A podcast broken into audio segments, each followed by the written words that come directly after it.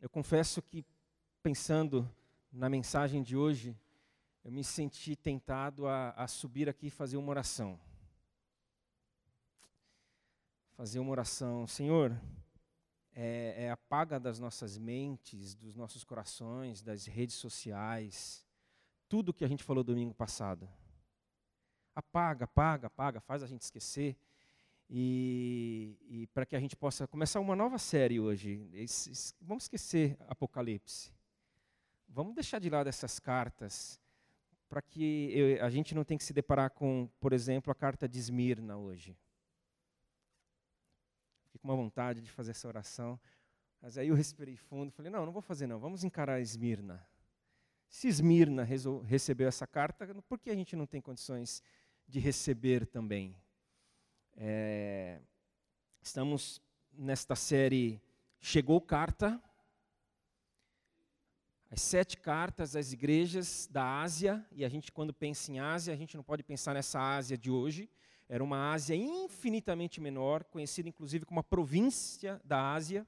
Se pegarmos estas cidades, a distância física, geográfica delas, ou entre elas, não era grande, era pequena, mas são sete igrejas, sete comunidades, sete grupos, sete ajuntamentos de cristãos. Poucos anos depois do, da ascensão de Jesus Cristo, buscando ali se manterem firmes no Evangelho, na mensagem deixada por Ele.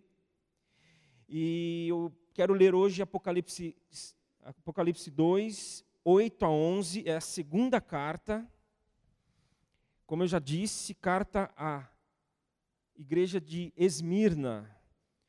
Apocalipse 2, capítulo 2, versículo 8. Serão sete os nossos encontros, focando e olhando para esse conteúdo. E aqui nós lemos: Ao anjo da igreja de Esmirna, escreva. Aqui é Jesus falando. Estas são as palavras daquele que é o primeiro, e o último, que morreu e tornou a viver. Conheço as suas aflições e a sua pobreza, mas você é rico. Conheço a blasfêmia dos que se dizem judeus, mas não são, sendo antes sinagoga de Satanás. Não tenha medo do que você está prestes a sofrer. O diabo lançará alguns de vocês na prisão para prová-los, e vocês sofrerão perseguição durante dez dias. Seja fiel até a morte, e lhe darei a coroa da vida. Aquele que tem ouvidos, ouça o que o Espírito diz às igrejas. O vencedor, de modo algum, sofrerá a segunda morte. Senhor, na verdade a gente não quer orar para que o que foi lido agora não fosse lido e, e, e não fosse e não fôssemos confrontados com esta tua palavra, esta tua mensagem. Nós queremos. É, é, confesso que nem sempre queremos tanto, mas o bom é que o Senhor quer e deseja muito mais que nós. Aí o Senhor nos convence, o Senhor nos, o Senhor nos quebra, o Senhor nos coloca numa posição em que não como acuados, mas convencidos de que precisamos. E nós queremos que esse convencimento não seja somente aqui, momentâneo, porque aqui estamos, viemos e parados, sentados para ouvir alguns minutos. Nós queremos que esse convencimento é, gere transformação em vida. Portanto, fala conosco, Senhor. Fala conosco, Senhor. Queremos ouvir a tua voz, a voz do teu Espírito Santo. Não outra. Nenhuma outra. Cala as outras nesse momento, Pai. É o que eu te peço. Em nome de Jesus, amém, Senhor. Semana passada nós começamos falando da carta à igreja de Éfeso. Uma igreja que estava, como lemos, lutando, perseverando contra o mal, mas que Jesus tinha algo contra ela, ela havia abandonado o primeiro amor. ela havia dito o seguinte: ela estava num ônibus e ela falou: está tão difícil, a luta está grande, o mal está se agigantando. É, motorista, o negócio é o seguinte: para que eu quero descer. Para, para tudo que eu quero descer. Aí o motorista, que é Jesus, você vai abandonar o primeiro amor? Você tem certeza que você vai, você quer que eu pare? Que você quer descer? Que você quer, é, é, que você não vai resistir? Aí nós começamos a entender um pouquinho que o amor, como Paulo fala aos Coríntios, tudo sofre, tudo crê, tudo espera, tudo suporta. O amor não desiste. Então a palavra foi: não desista do amor. Não desista de amar. Está acabando. Está acabando o amor. Está tá desistindo, está tá difícil. A luta está querendo te vencer. Volte-se para aquele cujo amor não acaba. Para aquele que não desiste. Aquele que nos amou primeiro, volte-se para o primeiro amor. Então está precisando, o amor não vai brotar novamente de você. Ai, deixa eu respirar fundo, deixa eu me acalmar que eu vou conseguir amar, eu vou conseguir continuar persistindo, lutando. É, não vai. Vá àquele que nos amou primeiro. Busque o primeiro amor, busque o Senhor. Aí, aí sim. Isso foi Éfeso. E hoje estamos diante da carta à igreja de Esmirna. E o nome da cidade fala muito do que a igreja estava passando. Esmirna, e, e, no grego é a mesma coisa que mirra. A cidade, Esmirna, mirra, uma planta, uma planta medicinal, aromática, preciosíssima. Lembram-se dos presentes que Jesus recebeu dos magos quando foram visitá-lo ainda bebê? Ouro, incenso e mirra. Preciosa, mas sofrida. Porque para que da mirra, da planta, o óleo pudesse ser feito, a mirra, ela precisava e precisa ser amassada. Ela precisa ser machucada. Ela precisa, ela sofre ali. Ela é prensada. Então a carta à igreja de Mirra ou de Esmirna é uma carta, uma igreja que está sendo amassada, que está sendo pressionada, que está sendo perseguida, sofrendo pressão, acuada, e isso de todas as formas e de todos os lados. Esmirna era um centro político, ideológico, cultural, religioso muito importante, cujo império romano, vigente na época, era tão presente ali e tão intenso que César tinha um templo em Esmirna. Tudo que era Deus tinha, tinha templo em Esmirna. Até quem não era Deus tinha templo em Esmirna. César não era Deus. Mas ele se via como tal. Ele impunha essa mentira àqueles que eram subjugados por Roma. E lá tinha um templo a César.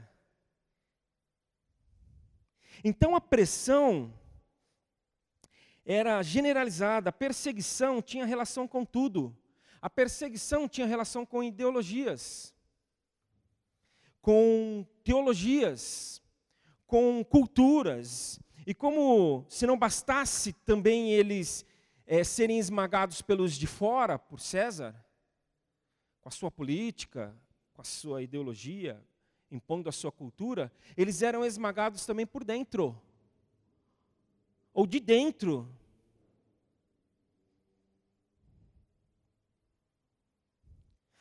É, o texto aqui, a gente não fala aqui tanta, tanta, tanto sobre, sobre o demônio, sobre o diabo, sobre Satanás. A gente não fala tanto. A gente fala de Deus aqui. A gente fala de quem tem que ser falado. É, a gente fala daquele que é o alvo da nossa adoração, da nossa devoção. Mas o texto está falando um pouco aqui dele. Então a gente precisa falar. O texto aqui está falando que é, ali eles estavam como que vivendo uma sinagoga de Satanás. Então era uma pressão de dentro também. Eles estavam sofrendo acusações de dentro. Para os judeus ali do primeiro século, o cristianismo era praticamente uma seita. Era algo, era uma, era, era algo errado. E ali eles acusavam, eles pressionavam, eles cobravam. Os judeus, eles queriam viver olhando para o passado. Um passado morto já.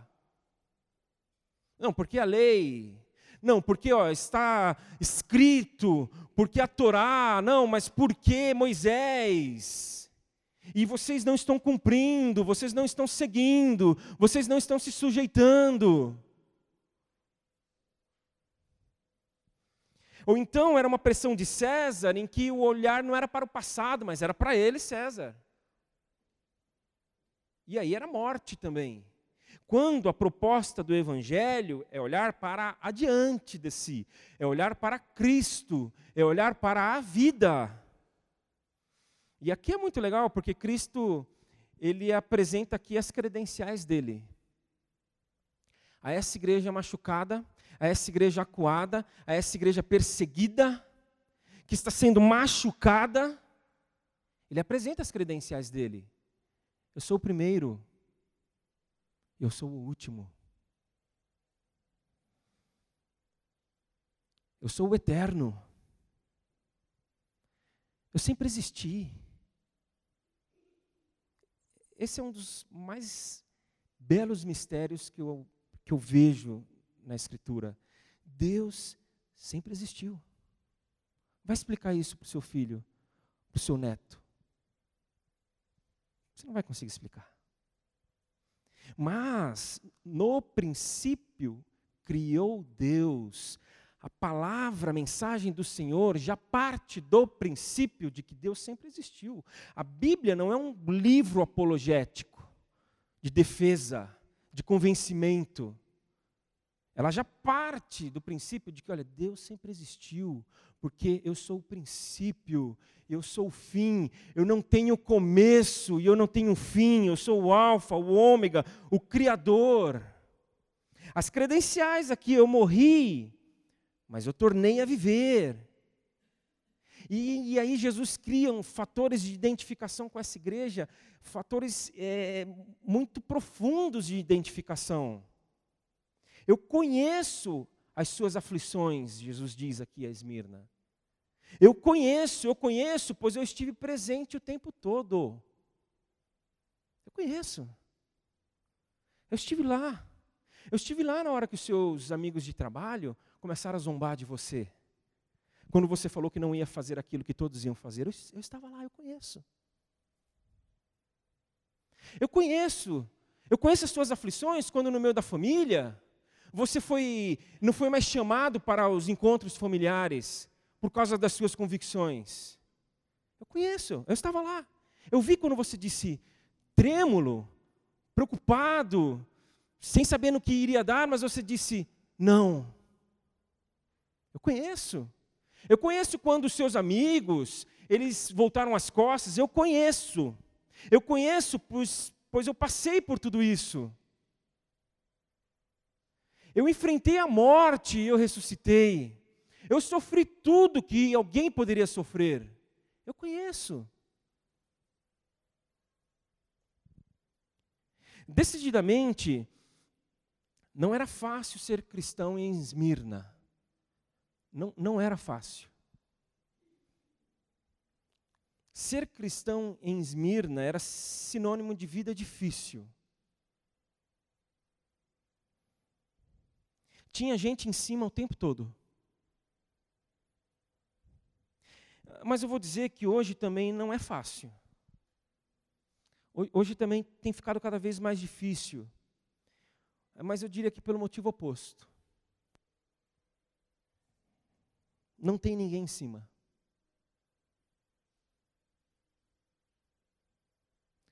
Não tem ninguém de olho. Não tem ninguém cobrando. Tudo pode. Está valendo tudo. Nós vivemos na era da experimentação. Você quer? Experimenta. Vai lá, experimenta. Nós vivemos na, na era do sensorial. O importante é sentir. Pô, experimenta. Você está sentindo? Você quer sentir? Qualquer coisa você volta. Qualquer coisa você descarta. Qualquer coisa você diz que nem fez. Qualquer coisa você diz que te convenceram. Qualquer coisa você diz qualquer coisa. Então, por favor, vamos prestar atenção, porque é justamente aqui que eu queria, eu estava querendo evitar de ter que falar. O Evangelho nos coloca diante de desconfortos. O Evangelho nos coloca diante de incômodos.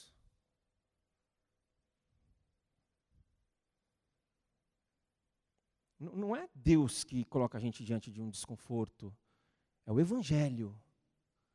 É a mensagem dele, é a escolha por ele. É mentira, e aqui a redundância, me permitam, é mentira do diabo de que tudo nós podemos. É mentira. Isso é uma mentira, gente. Nós não podemos tudo. De que nós podemos fazer tudo, de que nós podemos ter tudo. É mentira. Quem é que promete tudo? Quando a gente olha para as Escrituras, é o diabo. O diabo chega para Jesus tentando derrubar Jesus no momento de, de, de, em que Jesus está sendo ali é, é, acuado, pressionado, e fala: o negócio é o seguinte, Jesus. Se o Senhor se prostrar e me adorar, eu tudo te darei. Não é Jesus prometendo tudo a quem quer que seja, é o diabo. Ele mente dizendo: Tudo te darei. E se é ele que fala e Jesus não fala, não é bom ter tudo. É, dá tudo para o seu filho. De 3, 4, 5 anos, 12, 15, dá tudo. Cede tudo. Faça tudo por ele. Aí eu te dou uma dica: se você fizer isso, vai para longe. Mas vai para muito longe. O, o, o mais distante que você puder, mas o suficiente para você conseguir enxergá-lo, tá? Mas vai para longe, porque você vai ver o seu filho se transformando num demôniozinho. Então por isso que eu falei, vai para longe.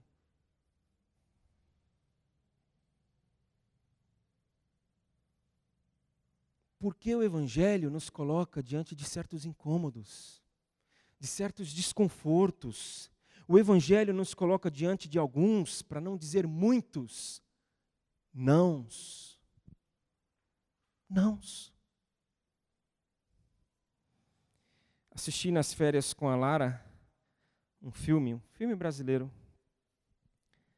uma comédia, é, um tio quase perfeito.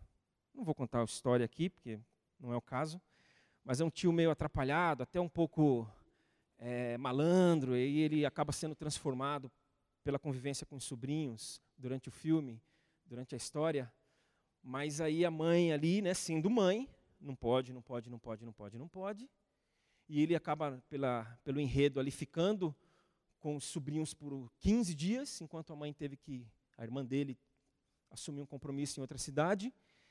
E aí o menino tenta fazer alguma coisa em casa e, quer fazer um, quer ir jogar bola e, e na escola de futebol naquela tarde. Tio, tem que levar na escola, porque ele ficou para cuidar dos sobrinhos. Não, não vou na escola, não. Ele não queria cuidar dos sobrinhos, coisa nenhuma. Ele queria um lugar para morar porque ele tinha sido despejado. Ó, já estou contando a história, o filme. Aí, tio, tem um futebol hoje. Não, não, hoje você não vai. E o menino com a bola, dentro de casa. Ah, joga a bola aqui dentro de casa mesmo. Ah, mamãe não deixa. Aí ele, é de morrer? Ele perguntava. Não, não é de morrer. Então pode. Aí ficou. Ele perguntava, vira e mexe para os sobrinhos. Eu quero fazer outra coisa. É de morrer? Não, não é. Então pode. É essa a pergunta. É, lá, claro que ele fazia, fazia num contexto totalmente equivocado. Mas aqui o contexto cabe: é de morrer? Aí se a resposta é não, então não faça. Vai contra Deus? Então não faça. Vai contra você mesmo? Então não escolha.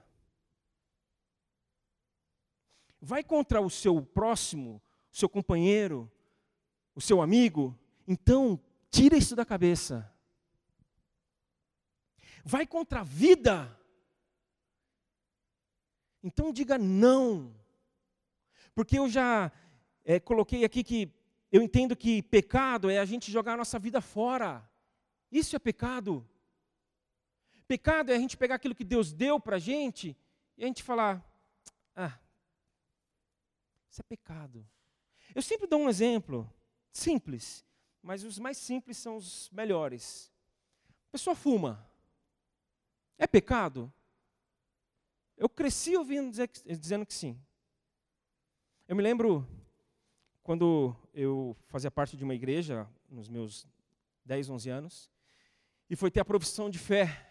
A pessoa foi lá declarar sua fé, uma sabatina. Perguntar a ela é, as convicções, se ela crê, não crê, no que crê, como crê, por que crê.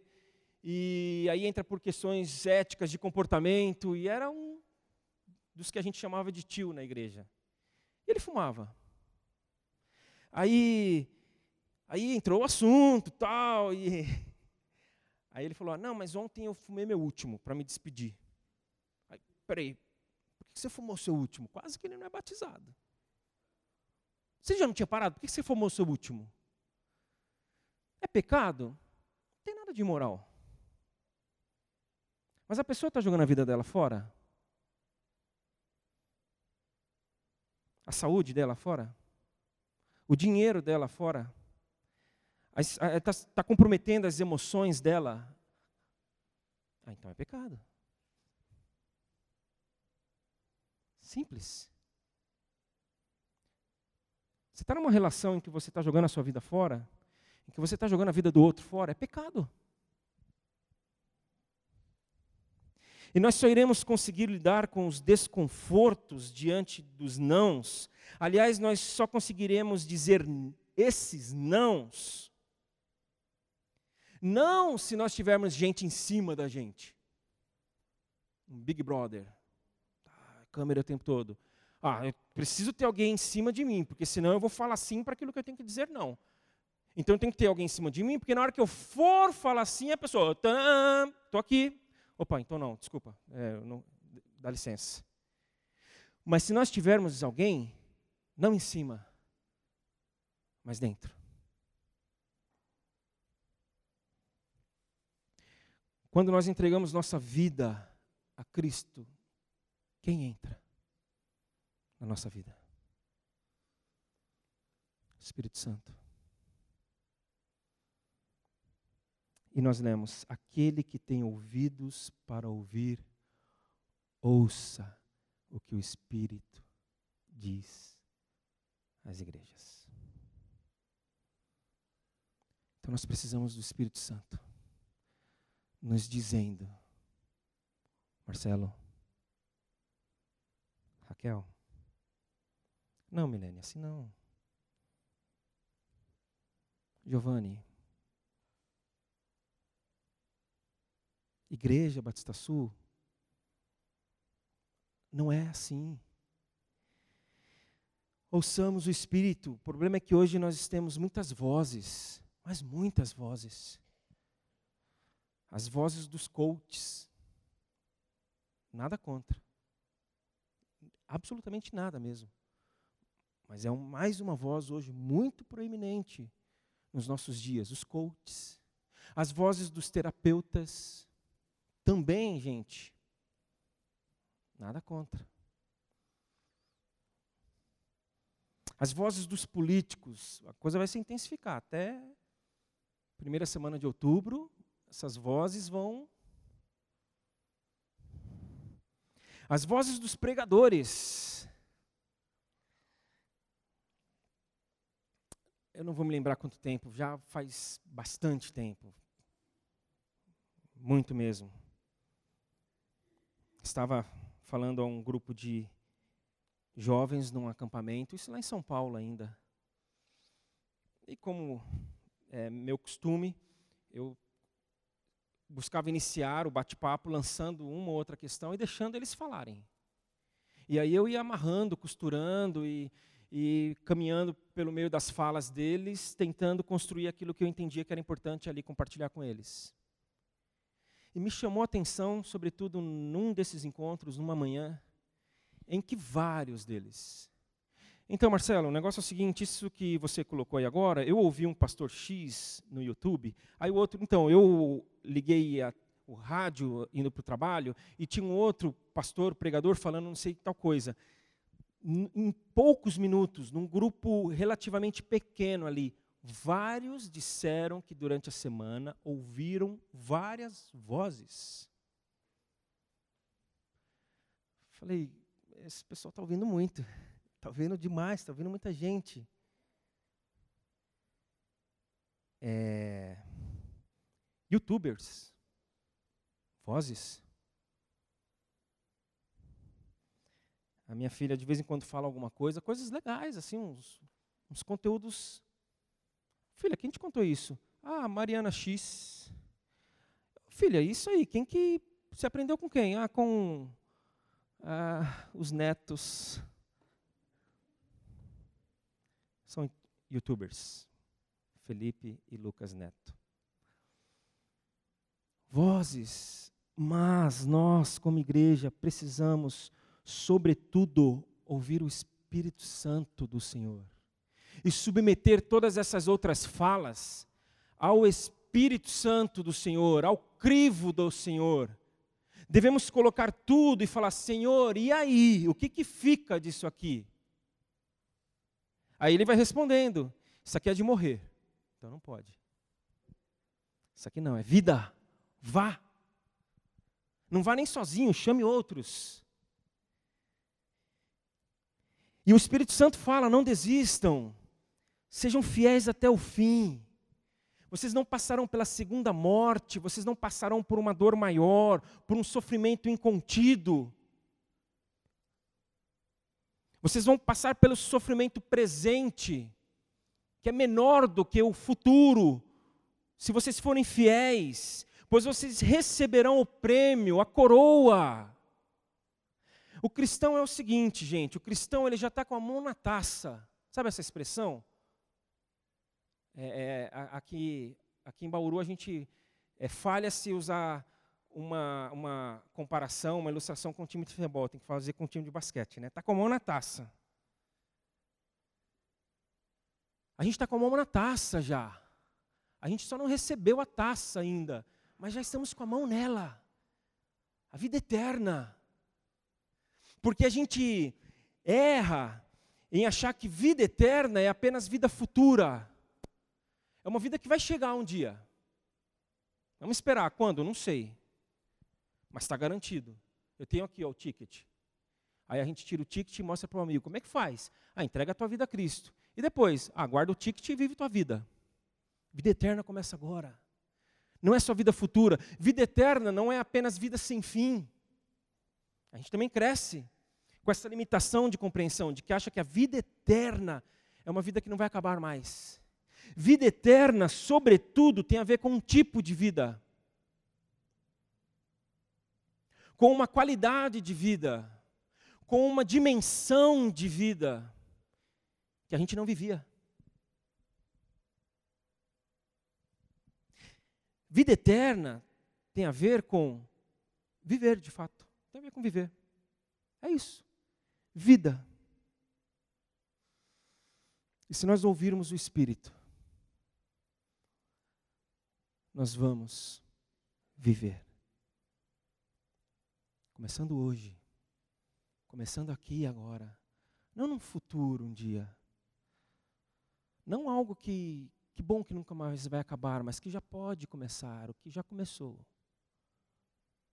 E que fará com que a gente passe pelos momentos em que a gente vai ser amassado, a gente vai ser acuado, a gente vai ser constrangido, a gente vai ser perseguido, a gente vai ser abandonado,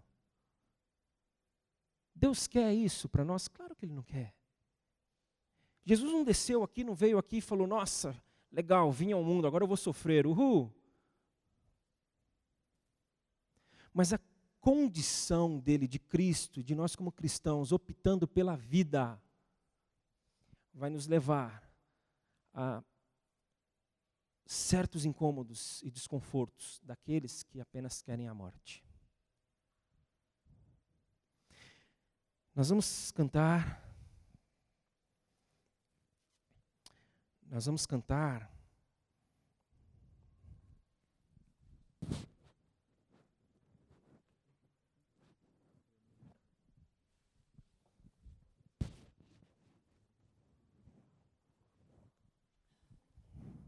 Está negociando a música que a gente vai cantar agora. De vez em quando surge ali um, nós vamos cantar, não é a música, eu vou fazer referência a uma letra de uma música para falar qual nós vamos cantar agora. Tem uma que nós cantamos aqui que diz: Joelhos se dobram e o coração descansa. Primeira oração do Baruch. Nós vamos cantar em teus braços, Senhor. Se pelo vale eu passar, me permita a, a, correção, não é do Michael, mas da moça que escreveu essa letra e essa linda melodia. Não é bem se pelo vale eu passar, mas é quando pelo vale eu passar, nós vamos passar. Mas tu estás comigo, Senhor. Então eu queria te convidar a começar essa música, se você quiser, ajoelhado. Joelhos se dobram e o coração descansa. Ah, mas Marcelo, eu não vou conseguir, por uma questão até física. Não tem problema. Se ajoelhe aí no seu coração. Senhor, é, estou me ajoelhando porque eu quero descansar nos teus braços. Quando eu me ajoelhar, Senhor, eu não vou ter como andar, porque eu estou de joelhos. Mas eu confio que o Senhor vai me carregar nos teus braços. Para que você, para que eu, para que nós, como igreja dele, é, ao nos depararmos com esta carta, a Esmirna, que chega às nossas mãos hoje, aqui, dia 12 de agosto de 2018, na cidade de Bauru, a gente possa resistir. Nós não temos um César nos é, é, impondo adoração a Ele. Nós temos o, um, outros deuses, não impondo nada, mas colocando tudo à nossa disposição. Nossa, mas é como é muito mais encantador. É muito mais mortífero, eu diria. Então, se você quiser começar cantando, no meio da música a gente se levanta e finaliza ela, a música em pé. Mas parte ou inteira mesmo, se você quiser, de joelhos, faça isso. Dizendo para o Senhor: Senhor,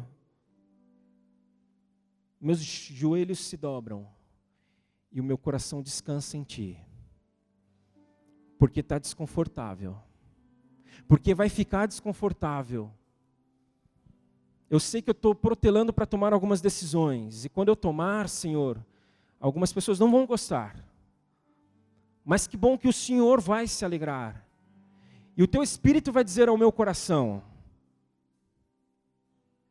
Isso é vida. Isso é vida. Isso é vida. Vamos cantar, vamos orar, vamos orar, vamos cantar. Vamos nos colocar diante do Senhor.